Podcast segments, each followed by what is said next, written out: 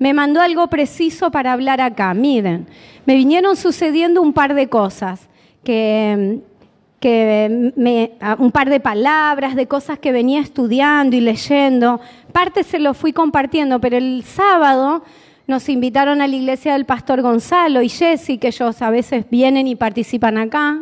Yo sé que algunos lo conocen. Y la verdad que cuando Fer se puso a hablar, Dios me habló directamente cuál era la palabra que tenía que compartir con ustedes hoy. Él arrancó conversando con la gente este tema. Él compartió otra cosa, pero Dios fue muy claro y me dijo, esto es lo que vas a compartir el lunes. Y Fer arrancó preguntándole, es mucha gente joven, tienen una parte de gente grande, un sector de gente grande una parte muy joven que vienen de un barrio bastante alejado, ¿sí? Y les preguntó ¿Cuál es la motivación de, lo, de, lo, de por qué están en este lugar? ¿A qué vinieron a este lugar? Bueno, vieron cómo es Fer, ¿no? No sabía si estaba echando a la gente o qué. ¿Sí? La gente se asustó un poco, pero ya lo conocen, entonces esperan unos segundos y nadie se levantó. Pero a mí me gustó eso porque veníamos hablando, porque el apóstol nos mandó nuevamente hablar del nuevo pacto, porque esto es algo que creemos conocer y tal vez no, no hemos llegado ni un cuarto a la profundidad de todo lo que significa el nuevo pacto que Dios ha hecho con el hombre. Yo sé que la mayoría de los que están acá, no los nuevos, pero la mayoría de los que están acá saben que lo primero que diríamos que es Cristo en nosotros. Ese es el nuevo pacto. Pero hay mucho más que eso. Y esto significa mucho más. Entonces definíamos con Fer, conversábamos mucho de lo que veníamos leyendo, de lo que habíamos escuchado allá en la convención cuando estuvimos en Chile, de lo que habíamos hablado con el apóstol, ¿no? Y hablábamos de que lo que cambia en el nuevo pacto, todas las cosas se cambian, es, es por la motivación. ¿Por qué orás? ¿Por qué estás en una reunión como esta? ¿Por qué lees la palabra? ¿Por qué ayunarías?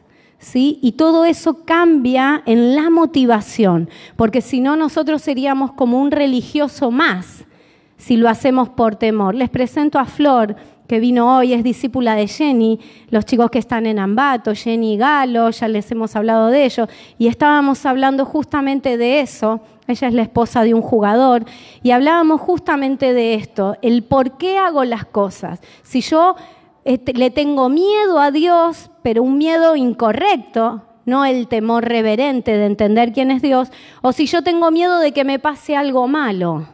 ¿Sí? Porque el primer pacto que Dios había establecido con el hombre quedó eh, anulado por la venida de Cristo, porque el primer pacto, que en realidad no es el primer pacto, pero es el pacto de la ley que todos nosotros conocemos, era un pacto condicional. El hombre tenía que hacer ciertas cosas para estar cubierto y estar junto con Dios, ¿sí?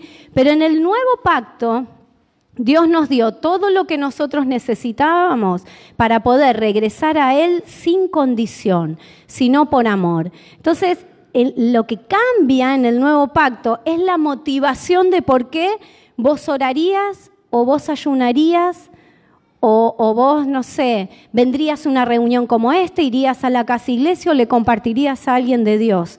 Cambia tu motivación. ¿Sí? ¿Por qué? Les voy a decir la clave de por qué. Porque la palabra dice con total certeza que juntamente con Cristo Dios nos ha dado, ¿qué? Todas las cosas. Entonces nosotros no tendríamos que estar pidiéndole a Dios cosas que Dios ya nos entregó en Cristo. Solamente tendríamos que aprender, saber y caminar con certeza que todas las cosas están dispuestas a nuestro favor. ¿Sí? Esto es un cambio total. Por eso, miren, y veo a algunos viejos con cara de asombro también, ¿eh? que nosotros entendíamos que ya sabían lo que era el nuevo pacto, pero ¿realmente tenemos noción de lo que esto significa? A mí cuando me preguntaban el otro día por dónde arrancarías a explicarle a alguien todo lo que Dios es y todo lo que Dios hace en la vida de una persona, yo le decía, mira, el primer principio, el primero de todos, que es lo que yo les voy a compartir hoy, es que vos no lo elegiste a Dios, Dios te eligió a vos. Y eso cambia la cosa para todos lados. Porque yo sé que todos llegamos acá porque buscamos algo de Dios. Todos llegamos por alguna necesidad Puede ser material, puede ser eh, emocional, ¿sí? Puede ser por la carrera, por un trabajo, por el fútbol, por jugar o no jugar, no sé, lo que sea, por lo que te trajo a este lugar. Pero vos necesitas entender que fue Dios quien te escogió a vos. Y eso es lo que quería compartir con ustedes. Y hubo muchas palabras que eh, con respecto a esto de la motivación de por qué estamos acá, de por qué la iglesia se reúne, qué función tiene la iglesia, es lo que me llevó a esta palabra y Dios me decía, esto quiero que hables. Miren, estuve toda la mañana dando vueltas porque le decía al Señor, Señor, hay tantas cosas acá que me van a matar porque dicen que no termino nunca de compartir. Ya me echaron los dos del lunes y el miércoles porque compartí mucho, pero vamos a tratar de hacerlo sencillo. ¿Está bien? Fer me dijo, mi amor, cualquier cosa lo continúas el miércoles. Le dije, bueno, quédate tranquilo, voy a tratar de ser breve. Pero hay un par de palabras que veníamos usando en estos días. ¿Se acuerdan que el otro día yo les hablé de Efesios 5? ¿Sí? ¿Se acuerdan de Efesios 5 y de Efesios 6? Efesios 5, donde empieza, donde Pablo hace una analogía y explica la relación de un matrimonio del hombre y la mujer, explicando lo que Cristo hizo por la iglesia, el cual se entregó a sí mismo por amor. Búsquenla, vamos a buscarla. Busquen Efesios 5. Ya les digo bien en dónde, porque esa no me la noté. Ay, Dios me da la posibilidad de reivindicarme, pídenme. Porque el otro día dijimos una burrada, dos burradas dijimos, Juaco, y una es culpa tuya. Así te lo digo. Cuando me dijiste Zacarías, no era Zacarías, era Simeón. Era Simeón. Y la otra burrada que dijimos fue el Salmo. Busquen el Salmo primero. Porque Fer me dijo, mi amor, estuvo malísimo. Y Dios me da esta oportunidad. Pues yo no iba a predicar hoy, pero Dios me da esta oportunidad para que lo podamos corregir. Busquen el Salmo 119, 130, por favor. Primero. Así corregimos lo, lo equivocado. Y el Salmo 119 es el más largo ya se van a dar cuenta en el buscador. ¿Vieron? ¿Ya llegaron? ¿Cuántos versículos tiene? Muy bien. Esperen, porque yo estoy mal. Estoy en Job, nada que ver. Ya llego, ¿eh? espérenme un minuto. ¿Lo tienen ahí? ¿O podría leer alguno? ¿Qué dice?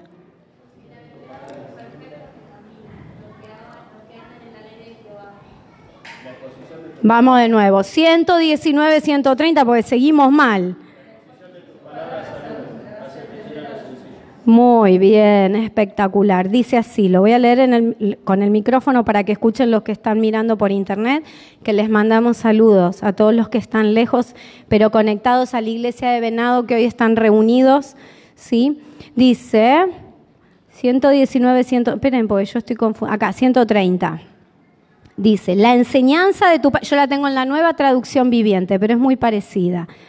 Dice, la enseñanza de tu palabra da luz, de modo que hasta los simples pueden entender. Así que esto ahora es para todos. ¿Está bien? Todos vamos a poder entender lo que vamos a hablar. Porque la palabra viaja en una luz, ¿sí? Que empieza a darte claridad.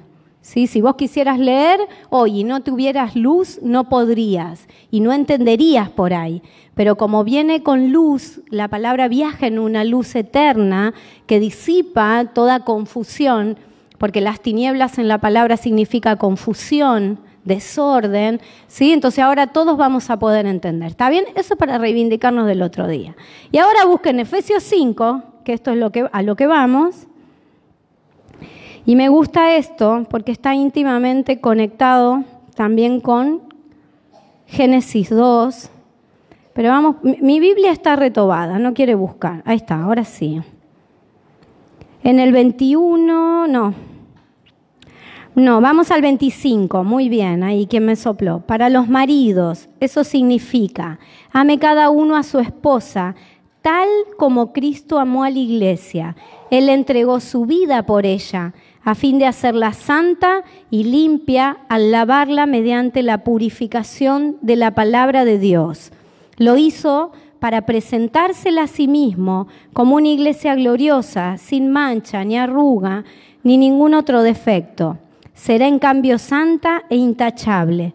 De la misma manera, el marido debe amar a su esposa como ama a su propio cuerpo, pues un hombre que ama a su esposa en realidad demuestra que se ama a sí mismo. Nadie odia su propio cuerpo, sino que lo alimenta y lo cuida, tal como Cristo lo hace por y nosotros somos miembros de su cuerpo. Esta es la nueva traducción viviente y no la voy a cambiar porque no sé si tengo conectado internet. Ustedes yo creo que la conocen más por la Reina Valera, pero dice lo mismo. Yo tengo esta traducción porque como voy a utilizar una historia del Viejo Testamento donde todo es más complejo, el vocabulario, yo voy a usar una traducción más eh, actual. ¿Está bien? Pero lo que está diciendo acá es que Pablo, para tratar de explicar lo que Cristo hizo por la iglesia, por su cuerpo, por su novia, por su esposa, sí que es la iglesia, es como la relación de un hombre con una mujer. En la otra versión dice, grande es este misterio, dice también. ¿Sí? Porque entre millones y millones dos personas hacen una conexión tal y algunos hasta su marido lo ven lindo, hermoso, precioso y no sabemos cómo, ¿sí? Entonces eso es algo sobrenatural. ¿Está bien? Y sí, yo, ¿a qué va a ser? Vos ya sabés lo que Fer cuenta, no lo voy a repetir yo, encima de mí no está, no lo voy a decir. ¿No? Pero ella lo ve hermoso y no le vamos a decir nada yo, vamos a dejar que siga creyendo eso, porque es, un misterio, ¿sí? Que Dios produce. Y ese mismo misterio es el que nosotros tenemos que develar acerca del amor que Dios tiene por vos. Porque cuando vos te comiences a acercar a Dios, y a Cristo que se entregó por vos, vos vas a empezar a descubrir la cantidad de imperfecciones que hay en tu vida. ¿sí? Y vas a entender lo maravilloso y extraordinario de la obra que Dios hizo, de por qué me perdonó a mí, de por qué me santifica a mí, me da vida, ¿sí? Y encima añade dones extraordinarios a su cuerpo la iglesia, ¿sí? Habilidades para que puedan cumplir el propósito de Dios. Y el propósito de Dios es llevar a muchos hijos a su gloria. Por lo tanto, vos, tu destino es un destino de gloria. Miren todo lo que... Yo sé que algunos no tienen idea de esto. Voy a volver a repetirlo. Dice que el propósito de Dios es llevar a muchos hijos a la gloria. Y eso comienza hoy, acá. Por lo tanto, todos los que estamos acá estamos destinados a una gloria que no tenemos idea. Vos por ahí viniste para que el técnico te ponga el fin de semana, ¿sí? O para conseguir un trabajo o una novia, no sé, por ahí alguno necesita una novia también y necesita orar mucho, y algunos necesitan orar mucho para tener una novia, ¿qué va a hacer? no, no, no los estoy mirando yo, chicos, ustedes, ellos me miraron a mí, yo no los miré, ¿está bien? Pero esto no tiene nada que ver, los propósitos de Dios son tan altos, tan altos, ¿sí? Y nosotros estamos tan ocupados de nuestra vida doméstica que nos cuesta mucho poder entender esto, ¿sí? Y la palabra que está íntimamente ligada a esto y con la que voy a compartir, que habla también del cuerpo de Cristo, de la novia, de la esposa, de lo que Dios está buscando con todos nosotros, por eso nos tiene acá, es Génesis 2, busquen, Génesis 2, 21, 23, que todos la conocerán, es muy requete famosa la palabra, ¿sí? También en algunos momentos pudo haber sido mal interpretada, pero ahora nosotros vamos a tener luz y entendimiento de esto.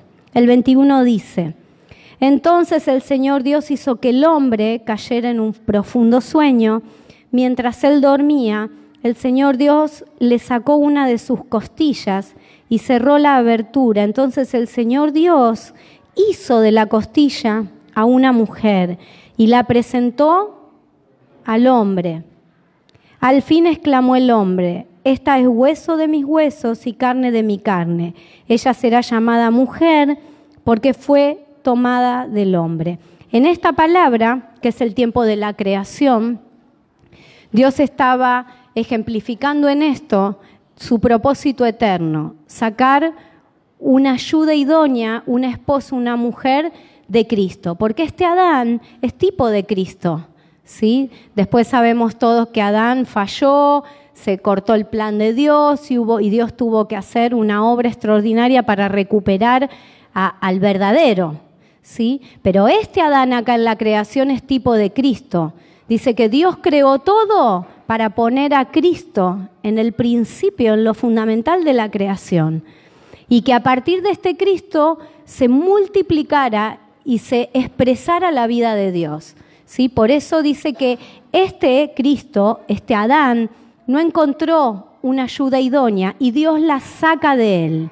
¿Sí? Por eso le abre la costilla y podríamos hablar mucho de eso, pero no es el tema hoy, pero la saca de él mismo. Esto es el mismo ejemplo que todos nosotros como la iglesia del Señor fuimos sacados de él.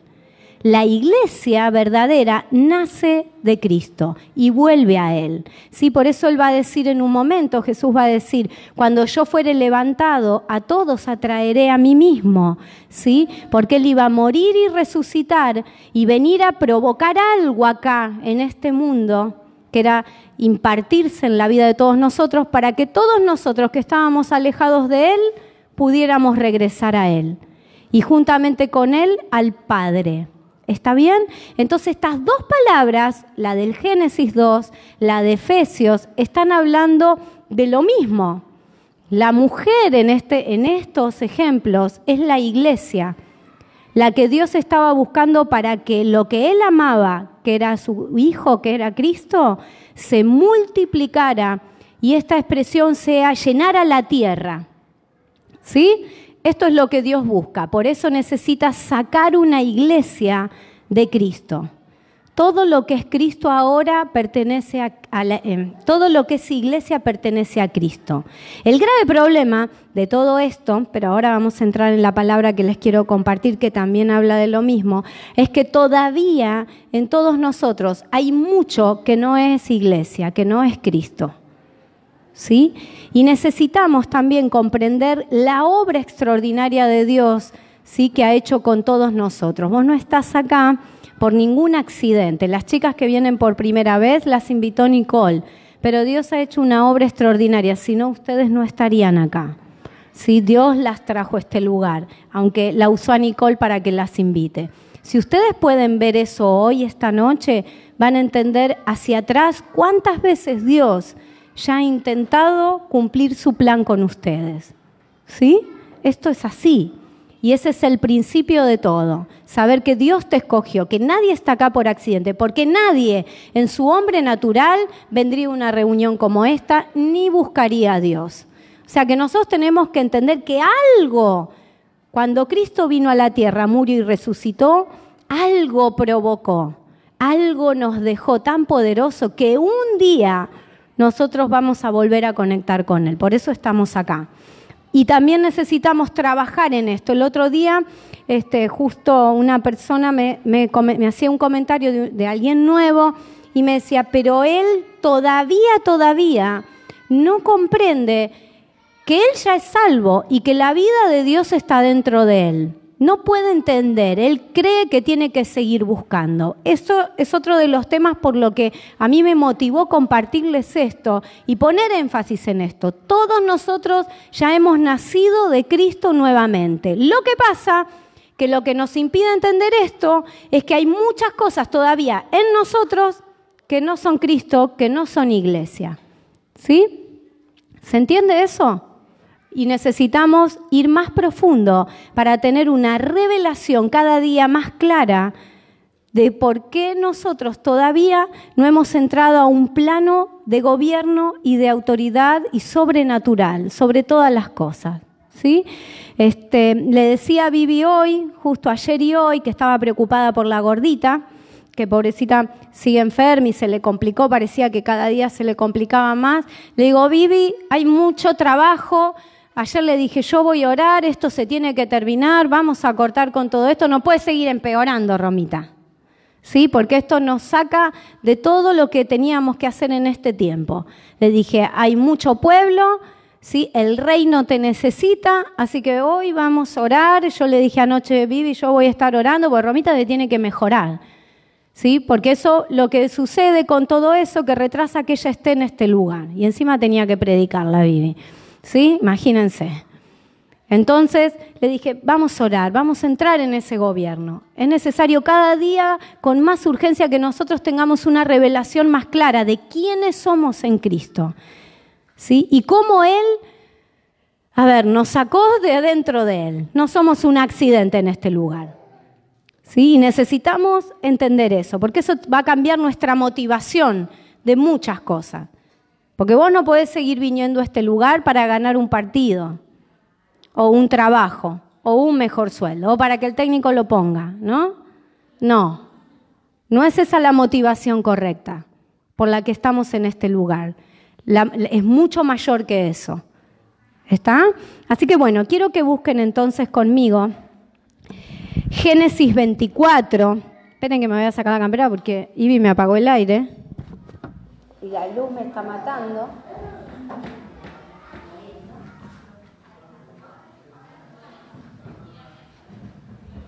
Muy bien. Dice que somos más que vencedores, Romanos 8:37, yo sé que lo estuvieron viendo, que somos más que vencedores por medio de aquel que nos amó. Por lo tanto, ¿de dónde van a salir los vencedores si no es de su iglesia? Porque ¿a quién amó Dios? ¿Cuántos se sienten amados? Porque eso lo cambia todo. Nuevamente, a ver, ¿cuántos se sienten amados por Dios? Muy bien, porque antes no levantaron todos la mano, ¿eh? Hay algunos que todavía tienen alguna duda. ¿Sí? Muy bien. Entonces esto está íntimamente relacionado, porque si vos vas a ser un más que vencedor, es por aquel que te amó. Y yo te voy a hablar de cuánto Dios te amó con esta palabra y cómo Dios busca su iglesia y la forma y la prepara y la cuida. ¿sí? Entonces vamos a buscar Génesis 24, yo sé que es conocida esta palabra para muchos, ¿sí? Y no vamos a usar el título como les dije el otro día, pero nos sirve. ¿Qué dice? Una esposa para Isaac. Muy bien.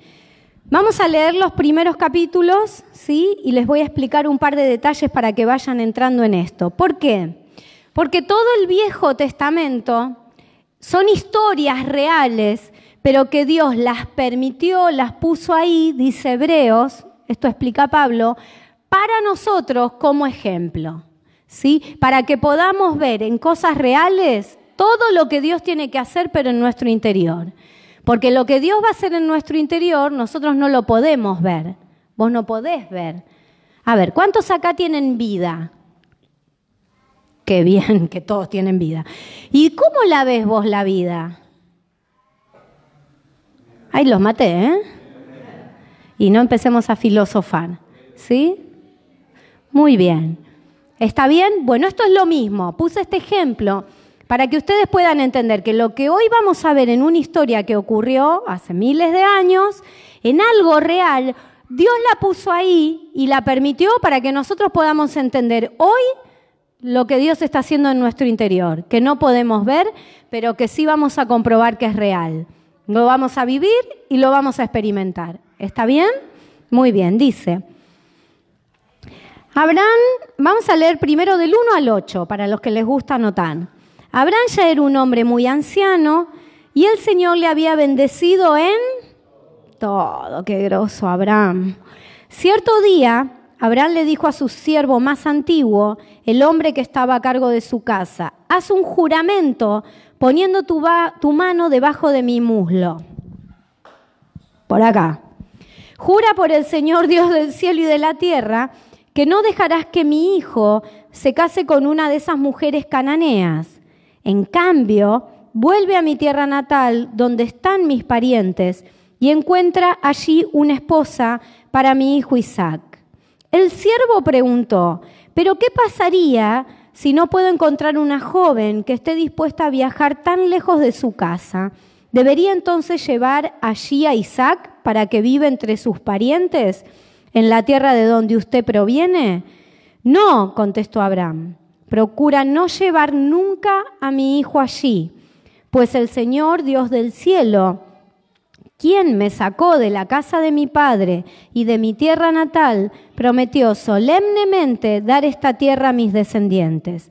Él, enviará su ángel delante de ti y se encargará de que encuentres allí una esposa para mi hijo. Si ella no está dispuesta a regresar contigo, entonces quedarás libre de este juramento que haces conmigo, pero bajo ninguna circunstancia llevarás a mi hijo allí. Vamos a dejar hasta acá después vamos a seguir leyendo porque esta historia parece, si a ustedes les gusta mirar series y leen toda esta historia, es para hacer una serie de cuatro temporadas más o menos, porque es espectacular, ¿sí? Hay mucha tela por cortar acá. Pero acá pasa algo, dice, hay varios personajes, ¿se acuerdan? Abraham, Isaac, el siervo y la supuesta esposa que él tenía que encontrar. Está bien que después le vamos a dar nombre, que es Rebeca. ¿Está? Hay cuatro personajes. Abraham, ¿quién es? Dios. ¿Sí? Acá es el padre. ¿Está bien? Pero Abraham, nosotros vamos a tener en mente que es Dios. ¿Está bien? Después Isaac es el hijo de Dios, Cristo. ¿Sí? ¿Se acuerdan la historia de Isaac? Es el hijo de la promesa, porque Abraham no podía tener hijos. ¿Sí? Muy bien, Isaac es Cristo. Muy bien, el siervo es el Espíritu Santo, el enviado a hacer una tarea. ¿Sí? Y la mujer, como les dije en las otras dos palabras, es quién? La iglesia.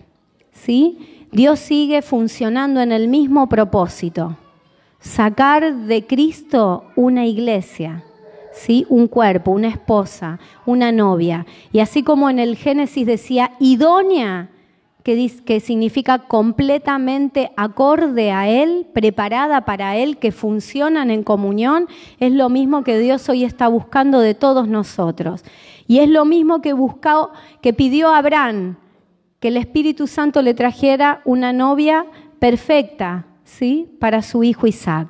¿Está bien? Entonces lo que cuenta esta historia, lo primero, primero que hace este padre es un juramento, ¿sí? Esto es como el pacto. Dios ha hecho un pacto.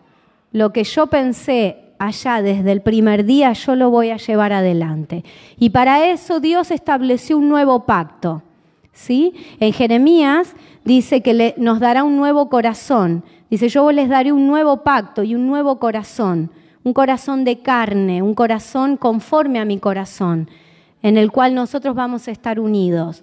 ¿Sí? Porque la ley que Dios envió para que el hombre la cumpliera, lo único que determinó es que el hombre no podía cumplirla ni regresar a Dios por sus propios medios. ¿Sí? Hay una incapacidad en el hombre de poder ser fiel a Dios y mucho menos ser idóneo. El hombre piensa de una manera y va por un camino y Dios va por otro. ¿sí? Él es de arriba, nosotros somos de abajo. ¿Está bien? Eso es fundamental entender. Por eso dice que Dios, dice que los caminos de Dios no son tus caminos, no son nuestros caminos, ni sus pensamientos nuestros pensamientos. Por eso les dije antes, ustedes por ahí están acá porque uno está esperando un mejor trabajo, un mejor, un mejor club, que el técnico lo ponga, ¿sí? un mejor sueldo, un mejor vivir, un auto, una casa, ¿sí? Pero Dios tiene otros planes y otros propósitos con tu vida muchísimos mayores, ¿sí? Porque eso es una consecuencia de conocerle a Él. Porque como les dije antes, en el nuevo pacto, cuando Dios te dio a Cristo, juntamente con Cristo te ha dado, yo se lo voy a repetir hasta el cansancio, porque la iglesia no puede seguir en la derrota en la que está. ¿Sí? ¿Y cuántos de los que estamos acá podríamos decir que tenemos todo con Cristo? Y que no nos falta nada. Y que todo lo que quiero, yo estoy sentado a la mesa juntamente con Él, comiendo con Él, Él conmigo, y yo tomando todo lo que está en el gobierno de Dios. ¿Quién de nosotros puede alcanzar a decir eso? Por eso Dios me mandó a trabajar esta palabra con todos ustedes. Porque la iglesia no fue creada ni sacada de Cristo para que viva en derrota. ¿sí? sino para que viva en una victoria total, que Cristo ya ganó y ya venció. Nosotros necesitamos mayor luz y revelación de estos principios, porque si no entendemos esto, no podemos seguir. Entonces Dios hizo un juramento en esta historia, un pacto. ¿sí? Ese pacto fue cumplido en Cristo para todos nosotros. ¿Está bien? Es lo mismo que cuenta esta historia. ¿Sí? Muy bien. Lo segundo que hizo le da ciertas instrucciones precisas, ¿se acuerdan? Una de las cosas que le dijo es que esta mujer no puede ser de esas tierras, que mi hijo no se case con una de estas cananeas, dice. A mí me mató cuando lo leí, ¿eh?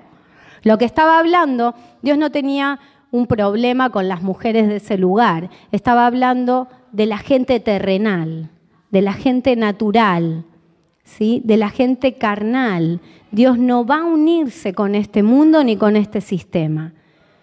Dios está buscando una iglesia que sale de Cristo, ¿sí? Una virgen. Después les voy a explicar qué significa eso y no es lo que ninguno de ustedes está pensando. ¿Sí? Mira Claudio cómo se rió. ¿Está bien? Entonces Dios le dice, ninguna de estas puede ser. Yo quiero que vayas a mis tierras, le dice Abraham, porque Dios lo sacó de un lugar a Abraham y le pide que la busque de entre su linaje. ¿Por qué le pide que la busque de entre su linaje? Porque Abraham es el padre de la fe, es el primero que nombra la Biblia, que le creyó a Dios y le fue tomado por justicia. ¿sí? Y vivió en el nuevo pacto, Abraham, por la fe, aunque el nuevo pacto todavía no había sido establecido. ¿Por qué? Por fe. Y todos los que creemos pertenecemos a su linaje, somos hijos de Abraham por la fe. Porque lo mismo que Abraham, nosotros creemos, pero no vemos, pero tenemos una certeza. Entonces, inclusive si, escucharon lo que yo leí de la historia, dice que Abraham le dice, mi Dios, el que él confiaba, el que él creía y el que él conocía, va a darte una mujer de entre mi linaje. ¿Sí? Muy bien, entonces la mujer debía proceder del linaje de Cristo, del linaje de la fe. ¿Sí? Muy bien. El otro requisito era que no podía el hijo ir dónde? A la tierra de allá, dice, porque el criado le plantea esto, ¿sí? Que es el Espíritu Santo en este caso.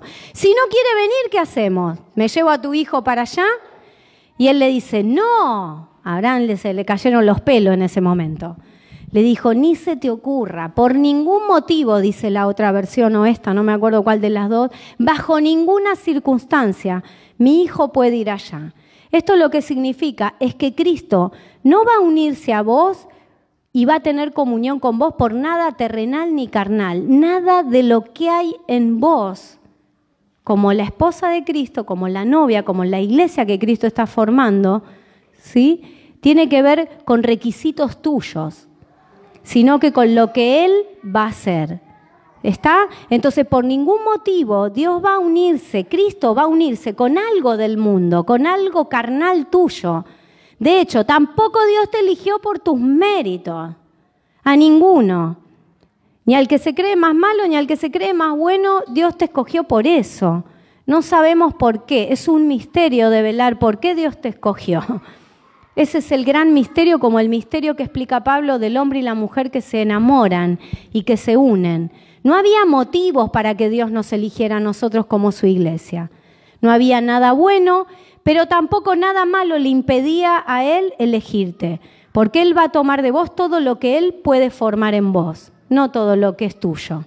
Lo tuyo no cuenta. Entonces por eso como Cristo no va a unirse con nada del mundo, por ningún motivo Cristo va a volver, o sea, Isaac se iba a ir a la tierra de la mujer.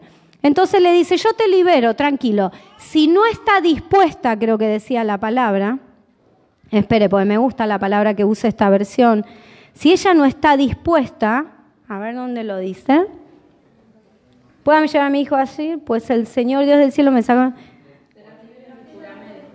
No, pero dice dispuesta. Si ella no está dispuesta, el 8, ¿no? Si ella no está dispuesta a regresar contigo, entonces quedarás libre de este juramento que haces conmigo. Esto mismo Dios está diciendo con vos. Dios no tiene ningún trato con vos, sino con lo que Él ha puesto ahora dentro tuyo. ¿Sí? Lo único que vos tenés que estar es disponible, nada más.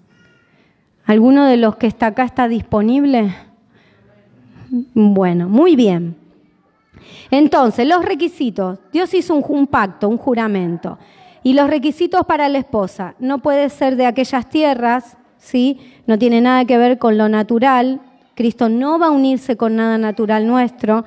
Debe proceder del linaje de Cristo, de mi linaje, dijo Abraham, de mis tierras, de mi parentela, de entre ellas anda a buscarla, porque Abraham era un hombre de fe, ¿sí?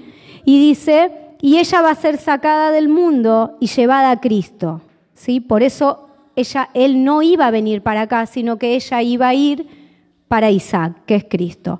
Cristo no va a unirse con nada de este mundo. Y el otro requisito que yo me anoté era lo que les decía recién en el versículo 8. Ella debe estar dispuesta. En la otra versión, que me gusta mucho porque recordábamos otras palabras con Fer sobre esto, dice, venir en pos de mí. Eso es lo único que debe hacer la iglesia, acudir a su llamado, oír su voz y ir hacia él. ¿Sí? Esto es lo único que la iglesia puede hacer. No hay otra cosa que vos humanamente puedas hacer.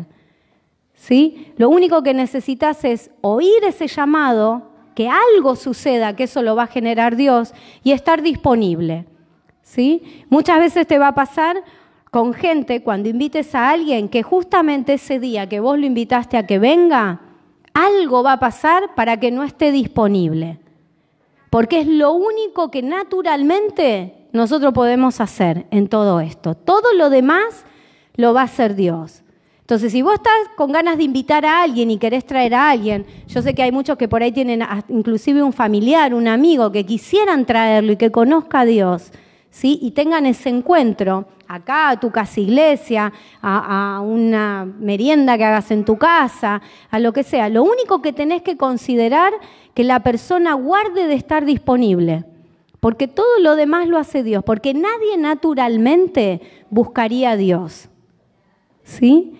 El hombre natural es enemigo de Dios, dice la palabra. ¿Sí? El hombre natural lo único que ha buscado desde el momento que cayó en la creación hasta el día de hoy, formarse una vida sin Dios. ¿Sí? O lo otro, aquellos que dicen buscar a Dios, es buscar un Dios a su propia medida. ¿Sí? Tienen un Dios terrenal, A imagen y semejanza de ellos como hombres naturales. ¿Está bien? Por eso, ninguno de nosotros en su propia voluntad accedería. Por eso vos cuando invites a alguien o cuando quieras compartirle a alguien, vos tenés que considerar que lo único que la persona necesita es estar disponible. Entonces vos tenés que generar todo como para que esa persona esté disponible y pueda acceder. Lo demás ya es un problema de Dios, todo lo va a hacer Él y el Espíritu Santo. Vos no podés hacer nada. Inclusive esto es un tema vital, no sé por qué me voy a meter en esto, porque no debería, pero ni entre tu esposo ni, ni la esposa puede uno cambiar al otro. No es tu tema, no es tu tema. Solo Dios puede hacer el trabajo en la persona. Nadie humano, Lara, no me, no me hagas cara, Lara, porque lo, te lo tengo que decir adelante de todo. Es imposible cambiarlo a Joaco. Solo Dios puede hacerlo. ¿Está bien? Así que tranquila, no eduques al animalito natural. Deja que Dios se encargue. Porque lo bueno de todo esto es que Dios sí se encarga. ¿Sí? Y si vos estás en un lugar como este, es justamente por eso porque Dios se va a encargar. ¿Está bien? Entonces, a mí me gustaba una charla que tuvimos hace muchos años de matrimonios, decía que lo, más grave de la mujer es que piensa que cuando se casa lo va a arreglar al marido, ¿viste? Dice, nos casamos, ahora lo acomodo. Y mentira, no acomodás nada, todo empeora. Hay algunos que esté por casarse, pues esta es la anticharla. ¿Eh? Ninguno ya se casaron la mayoría, ¿no? Bueno, entonces, nadie puede cambiar al otro, solo Dios. Lo único que nosotros humanamente vamos a estar es disponible o no disponible, nada más. Todo lo demás lo ha hecho Dios. Yo siempre cuento que mi conversión, cuando yo me convertí, yo no entendía nada y a mí Fer me llevó de los pelos. Vamos a decir la verdad. A mí me llevó obligada, era muy difícil decirle que no hasta el día de hoy. Entonces, como me llevó obligada, yo no entendía nada, estaba negada a todo, pero Dios hizo algo poderoso. ¿Sí? Y se encargó Dios, porque yo estaba negada inclusive a escuchar a Fer, y yo decía, a este voy a escuchar, decía yo, este, ¿eh? encima a este tengo que escuchar, ¿eh? las mujeres me deben entender. ¿Sí? Entonces, claro, imagínense, entonces Dios se encargó de mí. Y la verdad que no sé cómo, porque Fer un día él nunca bajó los brazos, Él nunca bajó los brazos conmigo y si yo hoy estoy acá es porque Él tuvo más fe que yo en mí de la que cualquiera podría tener. Eso es verdad. Pero sí Él supo un día de parte de Dios que Dios iba a hacer la obra en mí. Y Él me dijo, a mí Dios me lo mostró. Y como a mí Dios me lo mostró, yo estoy tranquilo. Vos negate todo lo que quieras. Y Dios me lo mostró. Y Él se quedó tranquilo y dejó que Dios trabajara en mi vida como Dios quisiera. ¿Sí? Así que esto es para las mujeres y para los esposos, por si están queriendo cambiar algo. Muy bien, así que Dios lo hace. Ahora quiero que me acompañen a otra palabra y después vamos a volver a esta, que tiene que ver con lo que estaba hablando recién, que solo lo único, nuestra única parte es estar disponibles para que Dios lo haga, y esto es verdad. Y inclusive el Espíritu Santo es aquel que va a generarlo todo. ¿sí? Recién hablaba con Flor esto, de que tranquila, Dios no, no está mandando cosas malas para que nosotros reaccionemos. Dios se vale de las circunstancias que seguramente te iban a acontecer igual. ¿Sí? Y, y, lo único que hace Dios es tomar de esas cosas para mostrarte realmente su poder, su gloria, su majestad, su amor, ¿sí? su paciencia para con vos, todo lo que Dios es y principalmente su amor. Entonces por ahí esas cosas te iban a suceder igual. Nosotros a veces pensamos que Dios nos está castigando. Dios no es castigador. ¿sí? Si fuera castigador, ninguno de nosotros estaría acá.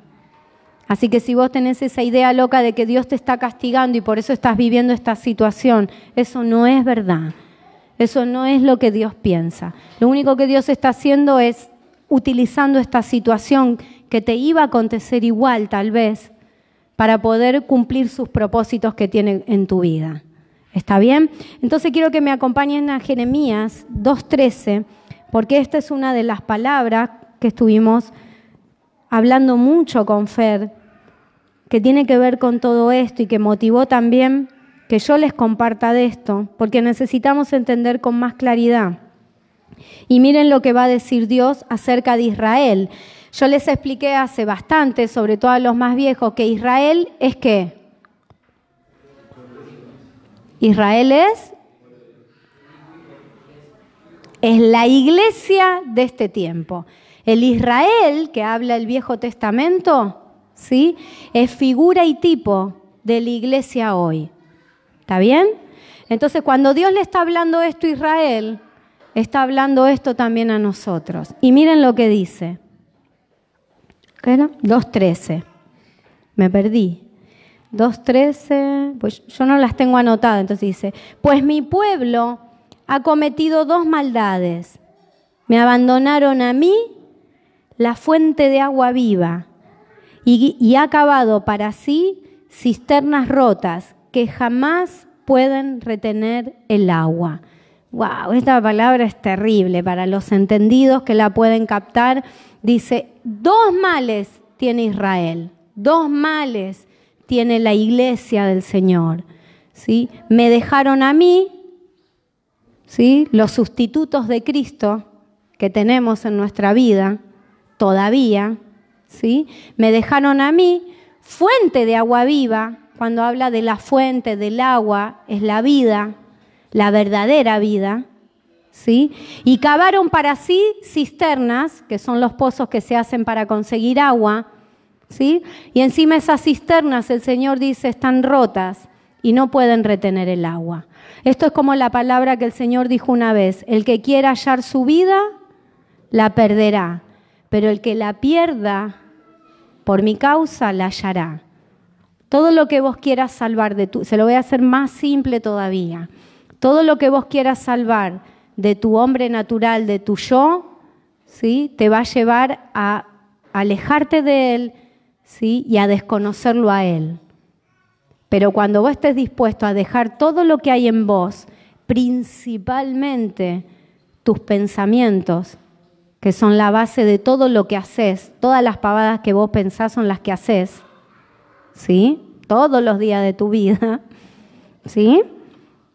Ahí está la fuente de todo lo que vos haces, ¿sí? entonces vas a conocerle a Él verdaderamente.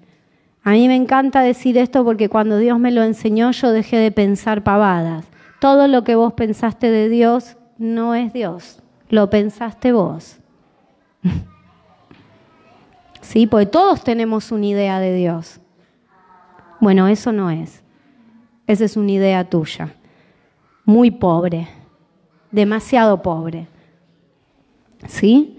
Muy bien, por eso yo antes casi, casi se me caen los pelos cuando estábamos cantando cuán grande es Él y estábamos todos como durmiéndonos. Yo sé que la canción no se escuchaba bien, ¿sí? Pero nosotros estábamos cantando cuán grande es Él y, y no teníamos idea lo que estábamos diciendo. ¿Sí? Muy bien, estos dos males le sucede al hombre natural, ¿sí?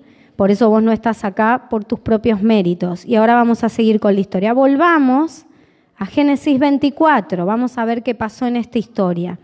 Y empezamos a apurarnos. Porque si no, vamos entonces, dejamos en qué versículo. Muy bien, en el 9 arrancamos. Dice así, entonces, vamos a ir hasta el 27 por ahora. Entonces el siervo hizo un juramento poniendo su mano debajo del muslo de su señor Abraham y juró seguir sus instrucciones. Después tomó diez de los camellos de Abraham y los cargó con toda clase de regalos valiosos de parte de su señor y viajó hasta la, hasta la tierra de Aram Naraim. Una vez allí se dirigió a la ciudad donde se había establecido Nacor, hermano de Abraham, hizo que los camellos se arrodillaran junto a un pozo justo a las afueras de la ciudad. Era la caída de la tarde y las mujeres salían a sacar agua. Oh Señor Dios de mi amo Abraham, oró, te ruego hoy me des éxito y muestres amor inagotable a mi amo Abraham. Aquí me encuentro junto a este manantial y las jóvenes de la ciudad vienen a sacar agua. Mi, petición es la siguiente. Yo le diré a una de ellas, por favor, deme de beber de su cántaro. Si ella dice, si ella dice, sí, beba usted, y también daré de beber a sus camellos, que sea ella la que has elegido como esposa para Isaac. De esa forma sabré que has mostrado amor inagotable a mi amo. Entonces, antes de terminar su oración, vio a una mujer, a una joven llamada Rebeca, que salía con su cántaro al hombro. Ella era hija de Betuel, quien era hijo de Nacor, hermano de Abraham. Espero que vayan entendiendo el parentesco. Y de Milca, su esposa. Rebeca era muy hermosa y tenía edad suficiente para estar casada, pero aún era virgen. Ella descendió hasta el manantial, llenó su cántaro y volvió a subir. Entonces el siervo corrió hasta alcanzarle y le dijo, por favor, Deme de beber un poco de agua de su cántaro. Sí, mi señor, beba, respondió ella. Enseguida bajó su cántaro del hombro y le dio de beber. Después de darle de beber, dijo, también sacaré agua para sus camellos y le daré de beber hasta que se sacíen. Así que de inmediato vació su cántaro en el bebedero y volvió corriendo al pozo a sacar agua para los camellos. El siervo la observaba en silencio, mientras se preguntaba si el Señor le había dado éxito en la misión. Cuando los camellos terminaron de beber, sacó un anillo de oro para la nariz de la muchacha y dos pulseras grandes de oro para sus muñecas. ¿De quién es hija usted? le preguntó. Y dígame, por favor, ¿tendría su padre algún lugar para hospedarnos esta noche? Soy hija de Betuel, contestó ella, y mis abuelos son Nacor y Milca. Sí, tenemos más que suficiente paja y alimento para los camellos, y también tenemos lugar para huéspedes. El hombre se inclinó hasta el suelo y adoró al Señor. Alabado sea el Señor, Dios de mi amo Abraham, dijo. El Señor ha mostrado amor inagotable y fidelidad a mi amo, porque me ha guiado directamente a los parientes de mi Señor. Muy bien, acá suceden otras cosas. El siervo no se detuvo en cualquier parte. ¿Dónde se detuvo? al lado de las fuentes de agua. Y esto tiene que ver directamente con la motivación de tu corazón.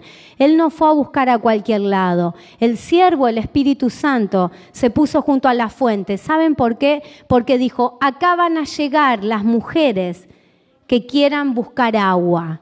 ¿Saben lo que significa el agua cuando está representada en la Biblia? Es la vida. Están buscando la vida, la vida del Espíritu. ¿Sí? Entonces el siervo no fue a cualquier lado a pararse. Dice que se esperó ahí junto a la fuente. Después hizo otras cosas. Dice que la, la, mujer venía con un cántaro al hombro. El cántaro es como la vasija como la, parábola de las vírgenes, ¿se acuerdan? Cuando uno se presenta con las vasijas o con el cántaro, está hablando del alma. Ellas venían a buscar algo que saciara sus almas, ¿sí? Esto no tiene nada que ver con la historia, esto es lo que sucede dentro, ¿sí? Tu alma tiene sed, tu alma necesita algo. ¿Sí? Y eso es a Cristo. Entonces estas mujeres iban en busca de esto. El otro concepto relevante en esta historia que dice que ella era virgen. ¿Qué significa esto cuando Claudio se rió? Esto no significa solamente que no había conocido un hombre, ¿sí? Que no se había acostado con un hombre. Cuando la Biblia, la palabra habla de virgen, es que en su espíritu no se había unido con otra cosa. Su espíritu estaba muerto y iba a ser resucitado y por eso el Espíritu Santo estaba preparándolo todo. ¿sí? Estaba buscando ¿sí? una persona que su alma estuviera sedienta de conocerle a Él. ¿Sí? Y que no tuviera un beneficio personal. Porque ¿qué hace la mujer? ¿Qué pide el Espíritu Santo, el siervo en esta historia? Que esta mujer le diera de beber a él cuando le pidiera y a sus camellos. O sea que lo que necesitaba ver en esta mujer era la motivación de su corazón. Si estaba buscando algo personal, algo para ella, un beneficio para ella. En cambio, esta mujer fue ideal. ¿Sí? ¿Por qué? Porque no buscaba nada para ella. Le pidió de beber y le dio a él y dice que fue al pozo nuevamente, volvió a sacar agua y le trajo también a los camellos. Entonces dice que el Espíritu Santo dijo, esta es, es esta. Esta mujer está buscando otra cosa. En esta mujer, ¿sí? Yo me puedo impartir y darle vida, darle la verdadera agua que ella necesita, como cuando Jesús se encontró con la mujer del pozo. ¿Qué le dice Jesús? Dame de beber. Es la misma palabra. Jesús le dijo, dame de beber. Y ella le dice, ¿con qué vas a buscar el agua? ¿Sí? Como si Jesús no tuviera con qué. Esto mismo hace el Espíritu Santo. A mí me impactó cuando el siervo dice que se queda mirando. ¿Qué esperaba? ¿Qué esperaba? Que ella estuviera dispuesta, que su interés fuera mayor, ¿sí? Que algo natural, que ella buscara algo superior. Yo espero que todos los que están acá estén buscando algo superior, por encima de tu club, de tu trabajo, de un mejor auto, ¿sí? De un mejor sueldo, de un mejor esposo. Eso es imposible, te va a tener que quedar con el que tenés. Y que Dios haga la obra. Y que vos le creas a Dios de que Él sí puede hacerlo. ¿Está bien, Lara? Tranquila, Dios lo puede hacer. Muy bien, porque ya se me quedó sin tiempo. ¿eh? El siervo esperaba en silencio. ¿Qué esperaba el Espíritu Santo? Lo único que la iglesia puede hacer es ver la vida, escuchar el llamado y ir en pos de ella. ¿sí? Es lo único que vos podés hacer de tu parte en todo esto. No había un beneficio personal. Era llamada a recibir algo superior, la vida divina representada en la respuesta del siervo. ¿Qué hace el siervo cuando ve todo esto? Automáticamente dice que saca, no sé si le habían prestado atención, pero dice que saca un anillo, ¿para dónde? A mí me complicó, dije, era una vaca, pensé yo. ¿Eh? Un anillo, dije, la va a llevar de la nariz. Dice que saca un anillo de oro y dos pulseras de oro que le pone en su muñeca. ¿Sí? La relevancia de que aparezca la figura del oro, yo sé que hay muchos que ya saben qué significa. Esto habla de la verdadera vida, la vida divina, la vida de Dios en nosotros. Automáticamente el Espíritu Santo la ató al amor de Dios. ¿Sí? La conmovió. Dice que cuando el ejemplo del anillo en la nariz, ¿sí? y de oro, significa que cautivó todos sus sentidos, la enamoró, le hizo saber que había un esposo esperando por ella que la iba a amar como nunca nadie la amó, que le iba a dar lo que nunca nadie le dio. ¿Sí? Y cuando le ató las manos, en realidad no le ató, le puso dos pulseras de oro en la mano, estaba hablando de que la capacitó para el servicio que ella iba a hacer. Esta mujer tenía un servicio natural. ¿Por qué? Porque cuando vio que él tenía sed, le dio de beber a él y le dio de beber a sus camellos. Pero esa era la forma natural. Ahora cuando le puso las pulseras en la mano, le dijo, ahora vas a tener la habilidad de servir a la manera de Dios no a tu manera. Era una vida elevada, la vida de Dios en ella. Muy bien, a ver qué más me anoté porque hay que ir terminando. Espero que vayan entendiendo. ¿Qué más? Las pulseras fue para recibir la función divina para realizar el servicio. Ella antes lo hacía a su manera, ahora recibía o había, sí, recibía la habilidad para hacerlo a la manera de Dios. Y el versículo 27 específicamente me gusta lo que dice y quiero que lo volvamos a leer porque el, siervo, el Espíritu Santo dice, alabado sea el Señor Dios de mi amo Abraham, dijo, el Señor ha mostrado amor inagotable y fidelidad a mi amo porque me ha guiado directamente a los parientes de mi Señor. Y esto me gusta, porque si alguno, alguno del que está acá, aún sigue pensando, no sé qué hago acá, o esto es un accidente, no sé cómo llegué a este lugar, vos tenés que entender con esta palabra que el Espíritu Santo ha sido enviado y asignado para socorrer tu vida y traerte un lugar como este. ¿Sí? Porque hay un plan y un propósito, una unión de amor que Dios quiere establecer con vos y que vos le puedas conocer. Lo primero, lo primero que Dios necesita que vos conozcas es que Él te ama, con un amor que vos no vas a poder comprender nunca. Y cuanto más te acerques a Él, menos lo vas a entender. Porque cuando vos más te acerques vas a poder diferenciar entre vos y Él la distancia que había pero que ahora esa distancia se cortó por el Cristo que vino a habitar dentro tuyo. Y todo eso lo está preparando el Espíritu Santo. ¿sí? Y me gusta lo que continúa, no lo vamos a leer, se los voy a contar. Les voy a leer lo que me anoté acá, ¿sí? porque del 27 al 67, donde termina la historia, cuenta que el siervo se fue a la casa, ¿sí? que ahí cuando la chica llegó, la mujer llegó, la vieron con esos tremendos colgantes de oro, ¿sí? dijeron, vení, contanos qué fue lo que pasó, lo salieron a recibir al siervo, lo alojaron en la casa. El siervo se sentó y les dice, esperen, esperen, lo primero que yo tengo que hacer es contarles por qué yo estoy acá. Y esto me gustó. Esto es lo primero que nosotros tenemos que hacer, saber por qué estamos acá. Y estás acá porque Dios te escogió porque Dios envió a su Espíritu Santo, no sabemos por qué, pero te, te, mandó a buscar. ¿Sí?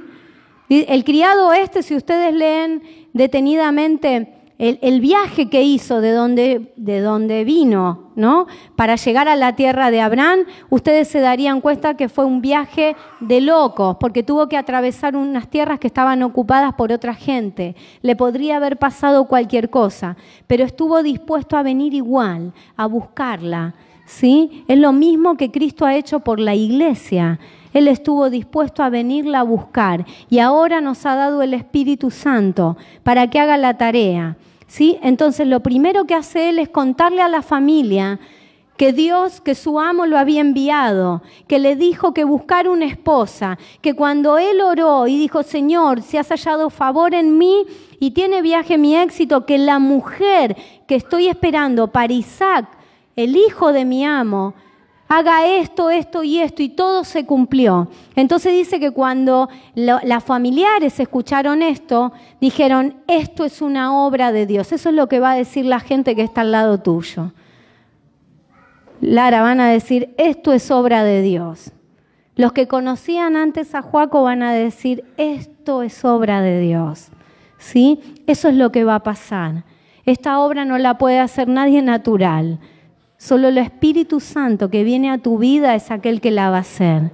¿Sí? Entonces dicen que, nuestra hija se vaya, te la entregamos para, para tu amo, ¿sí? te la damos como esposa y se la entregaron. Y entonces dice que cuando sucede esto, este mismo Espíritu Santo, el siervo, comenzó a sacar todos los regalos que traía para la mujer y para la familia de la mujer. Y esto ejemplifica los dones que Dios ha derramado a la iglesia. ¿sí? Son todos los dones que Dios le ha dado a su iglesia, a la iglesia que llama, que busca y que está dispuesto a amarla y a edificarla en la verdad, a darle de su vida. ¿Sí? Entonces le da dones, le da habilidades, porque los dones son habilidades, la habilidad para orar, para profetizar, para orar por los enfermos y que los enfermos se sanen, para declarar, para gobernar en los lugares donde no existe el gobierno de Dios. Y estos son los dones que el Espíritu Santo va a derramar. Dice Pablo que estos dones son las arras ¿sí? que Dios nos ha dejado en el Espíritu Santo, como decir, las armas que Dios nos ha dado para que funcionemos en esta vida. Y lo otro que sucede, y ya terminamos con esto, ¿eh? hay regalos para vos y para tu familia, porque todos los que estén cerca de tu entorno van a ser afectados cuando vos comiences a funcionar en estos dones. Y hay algo clave por el final. La madre y el hermano, que acá aparece el famoso Labán, que algunos se acordarán de la historia de Labán, y aparecen estos dos y dice, bueno, al otro día el sirviente se levantó y le dijo, bueno, yo quiero hacer efectivo este trato que hicimos, me quiero llevar a la mujer. ¿Sí? Está todo muy lindo, ya le di los regalos, todo, pero me la quiero llevar. ¿Y saben lo que dice la madre y el hermano? No, no, no. Nosotros la queremos retener por 10 días la queremos retener un poquito. Y entonces el siervo le dice, no pongan un obstáculo a esto. Si yo me tengo que ir, la tengo que llevar hoy. ¿Sí? Entonces eh, eh, la familia resuelve, hagamos una cosa, preguntémosle a ella, a ver qué dice.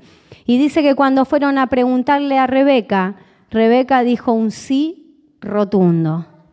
Ella se entregó. Y en el camino que se va con el siervo, y que se va junto a la tierra de, su esposo, de su futuro esposo, dice que ella venía caminando y venía Isaac caminando, no se hagan una idea de Isaac, iba a decir algo que después Fer me iba a matar. Eh, bueno, ella viene caminando y le dice al Espíritu Santo, ¿quién es ese? Pues automáticamente se, se enamoró. ¿Sí? Lo vio de lejos y se enamoró, no sé si después cuando lo vio de cerca, no, pero lo vio de lejos y dijo, ¿quién es ese que viene ahí? Y dice que Isaac tiene la misma sensación y le pregunta al sirviente, ¿quién es ella? Y dice que el sirviente le explicó y le dijo, ella es. Y dice que, ella, que él la toma y se enamoró profundamente de Rebeca. ¿Sí? Y después sigan leyendo, Por eso les dije, esto parece una serie impresionante. ¿Sí? Es espectacular porque dice que la amó profundamente y Rebeca Isaac. Este es el misterio de lo que Dios quiere provocar con todos nosotros. ¿Sí? Esta es la obra que Dios está tratando de hacer. Toda la Biblia es una historia de un amor profundo e incondicional de Dios por la humanidad. Y Dios la perdió en un momento y trabajó y trabajó y trabajó desesperadamente con tal de recuperarte. Y ese sos vos. Por ahí vos estás hoy pensando pavadas, pero yo estoy tratando de contarte todo lo que Dios ha hecho con tal de recuperarte a vos. Si vos podés hoy entender que vos no merecías esto, pero que Dios estuvo dispuesto a hacer todo lo que tenía que hacer, enviar a su Hijo para que muera, para que padezca, para que en él se cumpliera las justas demandas de un Dios justo, ¿sí? Y se estableciera un juicio. La carne no va a poder volver a Dios, el hombre natural no va a poder, pero aquello que nace de mí, de este amor que yo estoy provocando en ellos, ¿Sí? Y que yo los voy a llamar y ellos van a responder a mi llamado, van a estar dispuestos, van a oír mi voz y yo estoy dispuesto a enamorarlos de tal manera que nunca más quieran retrasar lo que yo tengo para hacer. Si vos hoy, hoy, podés entender que lo único que Dios necesita es que vos solamente estés disponible para que Él te muestre todo su amor, las cosas van a comenzar a cambiar. ¿Sí? Porque la verdad es que cuando Rebeca fue a vivir con Isaac, con Cristo, y se unió a Él, dice que todo lo que Rebeca necesitaba en realidad era tener un hijo. Y dice que ya no fue como con Abraham. Isaac dice que oró a Dios y Dios se lo dio. ¿Sí? Y después viene la historia de los dos hijos, porque no le dio uno, le dio dos. ¿Sí? Que es la historia de Jacob y Esaú. Y todo lo que después Rebeca hace por llevar adelante el propósito de Dios. Así que esto es lo que necesitamos entender. Y por ahí es una decisión que tenés que tomar hoy, ir a Él, responder a su llamado y que, y que dejes que Él te muestre el amor que tiene para con vos. Yo sé que estamos enroscados con muchas cosas. Hay muchas cosas que nos afligen, nuestros pensamientos nos llevan para un lado y para el otro, pero lo único, lo único que verdaderamente todos los que estamos acá necesitamos es conocer su amor. Si vos conoces su amor, todo lo demás viene añadido. Dice que este sirviente salió con muchos regalos, regalos de mucho valor. Esos son como las añadiduras. Todo lo que vos estás esperando, Dios ya lo ha dispuesto para sus hijos. El problema es que vos no entendiste su amor y no has estado atento a eso, has estado atento a cualquier otra cosa. Tu motivación de estar en este lugar tal vez fue la incorrecta, no fue la correcta. ¿Sí? Por eso cuando yo les conté al principio que Fer habló de la motivación, de qué te trae a este lugar, es lo que a mí me conmovió con esta historia. Y Dios me dijo, anda Génesis 24 y lee cómo yo mandé a buscar a, mi esposa, a mi iglesia, y cuál debe ser la motivación correcta.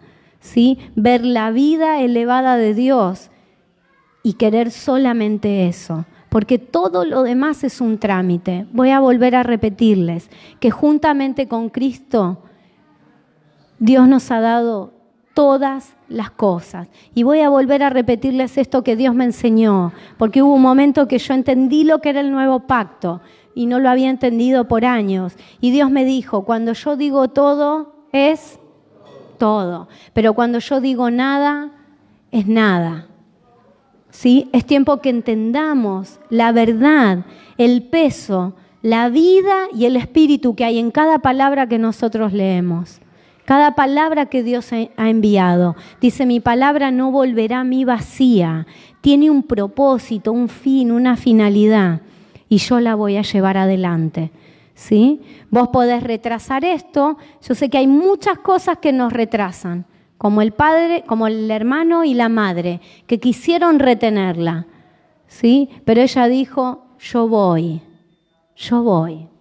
Ella se entregó, ella estaba realmente dispuesta. Entonces yo lo único que quiero ahora, para así terminamos, porque Ivy se me está poniendo nervioso, yo quiero que oremos en esta noche, para que no se nos duerman, vamos a ponerse de pie, vamos a orar.